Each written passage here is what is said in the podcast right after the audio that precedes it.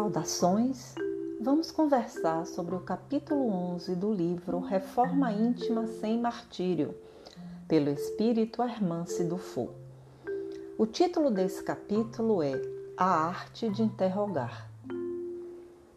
Não são poucos os companheiros que demonstram silencioso desespero quando percebem que o esforço pessoal de melhoria parece insuficiente ou sem resultados.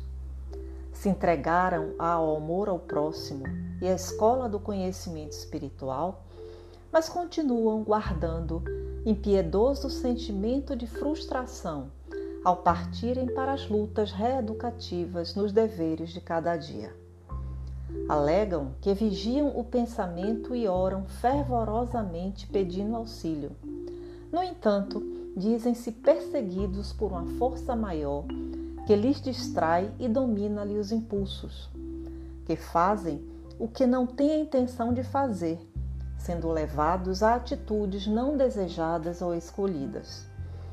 Nasce então o conflito, seguido de sentimentos punitivos que passam a povoar o coração, como a tristeza e a angústia, a vergonha e o desânimo estariam porventura exercendo inadequadamente sua reforma? Semelhante ciclo de frustração necessariamente faz parte do programa de transformação e crescimento? Faltaria alguma postura para tornar o esforço mais produtivo? Essas são indagações que devem fazer parte das meditações de quantos anseiam pela melhoria de si mesmos, seja nos grupos espíritas ou nas avaliações pessoais. Sem recolhimento e reflexão educativa, não teremos respostas claras e indispensáveis à elaboração do programa de autoconhecimento. Imprescindível investigar o que chamamos de força maior. Será uma compulsão um espírito, um trauma, uma tendência, uma fixação de outras vidas, um impulso adquirido na infância, um problema surgido na gestação, uma obsessão, uma influência dos ambientes? Será muito simplismo responsabilizarmos obsessores e reencarnações passadas como causa daquilo que sentimos e que não conseguimos explicar com maior lucidez. Apesar da variedade de vivências que trazemos das vidas passadas, não temos dúvidas que o trabalho iluminativo de todos nós tem um ponto em comum: a urgente necessidade da educação dos sentimentos. À luz dos conceitos espíritas, educar é ir de encontro aos germes da perfeição que se encontram potencializados na alma desde a sua criação. É despertar, dinamizar as qualidades superiores que todos trazemos nas profundezas da vida inconsciente. E como fazer isso? A educação de nossos sentimentos é algo doloroso, semelhante a cirurgias corretivas, atuando em vivências de longo curso, tais como a renúncia de hábitos, a perda de expectativas, a ansiedade por novas conquistas, os conflitos de objetivos, a vigilância na tentação, a tormenta da culpa, a severidade na cobrança, a sensação de esforço inútil, a insatisfação perante tendências que teimam em persistir, o medo de não conseguir superar-se, os desejos inconfessáveis, a insegurança nas escolhas e outros tantos dramas afetivos. Portanto, essa educação das emoções é a necessidade de penetrarmos partes ignoradas da nossa intimidade espiritual no resgate de valores divinos adormecidos.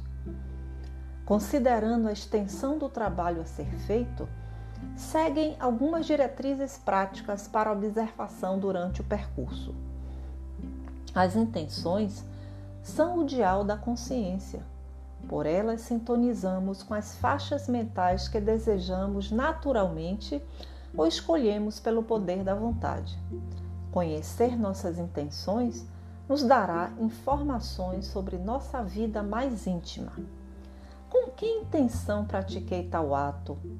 Qual a intenção de dizer algo a alguém? Segunda coisa, aprendamos a dar nome aos sentimentos que vivenciamos, para ampliarmos o conhecimento sobre nossa vida emocional. Escolha um episódio do dia e se pergunte: que sentimento estava por trás daquele acontecimento? Terceira diretriz: cuidemos de não ampliar nossos conflitos com mecanismos de fuga e negação daquilo que sentimos. Se não tivermos coragem para o enfrentamento interior, não faremos muito progresso em descobrir nossas mazelas e mesmo nossas qualidades. Imprescindível será admitirmos o que sentimos sem medos e subterfúgios de defesa, mas com muita responsabilidade. Por que senti aquilo em relação a essa criatura? Qual a razão desse meu sentimento nas circunstâncias que eu experimentei? Quarta diretriz: cultivar a empatia. Aprender a se colocar no lugar do outro e sentir o que sente, entender-lhe as razões e procurar estudar os motivos emocionais de cada pessoa. Todos temos uma razão para fazer o que fazemos. Então questionemos: por que motivo aquela pessoa agiu assim comigo? Que motivações levam alguém a fazer o que ele fez?